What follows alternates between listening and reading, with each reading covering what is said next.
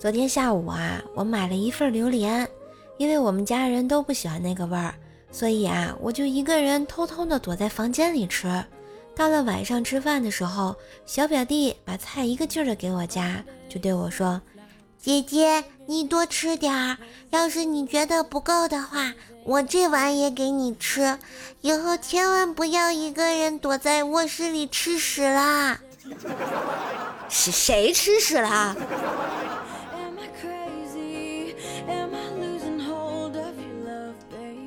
在那一八那几年啊，小红决定下星期日结婚。她写信把这件大喜的事情告诉在外地打工的弟弟。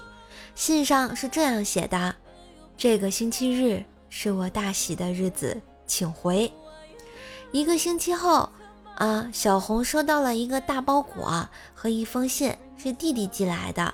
信中的内容是这样的：劳动紧张，不能回家。只得将脏衣服寄给你，辛苦你了，姐姐。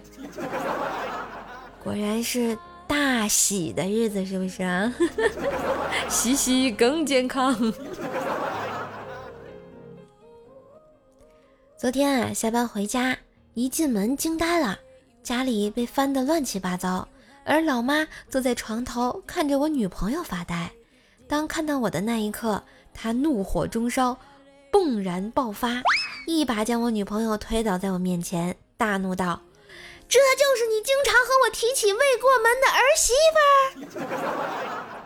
我不语，慢慢的把女朋友从地上捡了起来。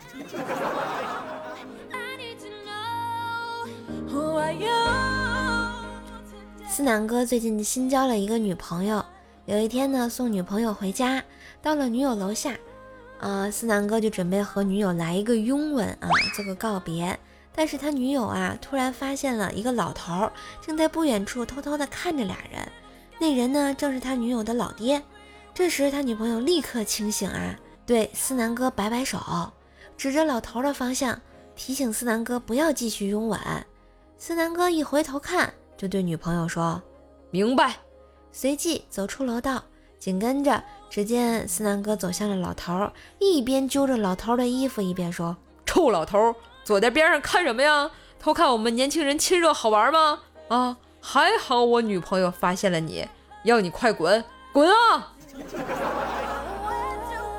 这后来能有什么后来啊？后来，思南哥总算学会如何去爱，可惜女孩已经远去，消失在人海。后来，他从眼泪中明白，老丈人不能随便踹。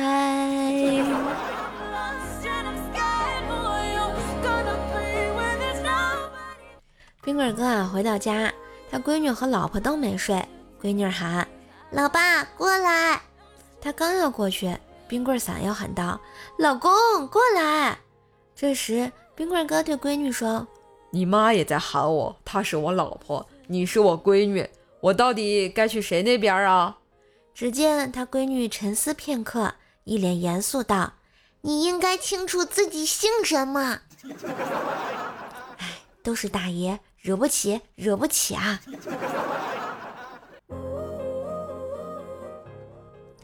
下班回家啊，发现电梯坏了，只好爬楼梯。可我住十八层啊，爬到十五层的时候，已经累掉了半条命啊！突然看到电梯又开了，虽然还有三层，但是还是决定坐电梯。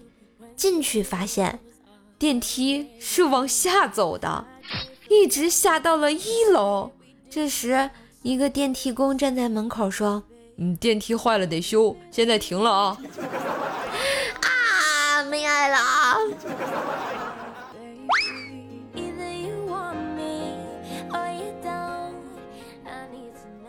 姐姐三十多岁了，还没有嫁出去。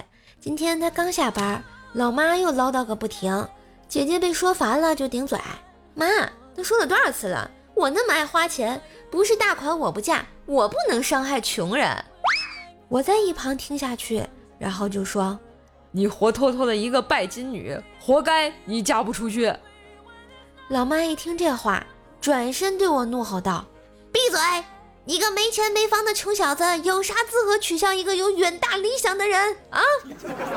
我靠，我这是又中枪了。所以啊，这件事告诉我们一个道理：老妈发火的时候，千万不要乱接话，很可能被误伤。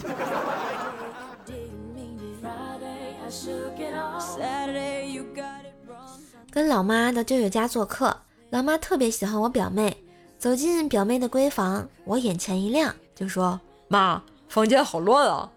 老妈接着说：“品学兼优，乖巧大方，乱点怕啥？人家是乱世佳人嘛。”我撇了撇嘴：“那你还老说我？你，你那是乱臣贼子，其罪当诛。太难了啊！”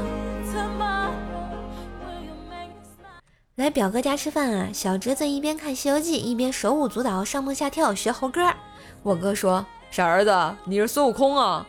侄子说：“正是，你孙爷爷在此。”哎，别说了，打到现在还在哭呢。觉得段子不错，记得订阅，给专辑打个五星好评哟！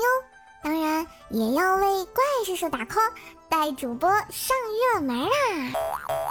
喜欢主播可以加微信“怪兽手幺零幺四”，怪兽手全拼加幺零幺四，交个朋友吧。段子我有，快乐你有，祝收听愉快。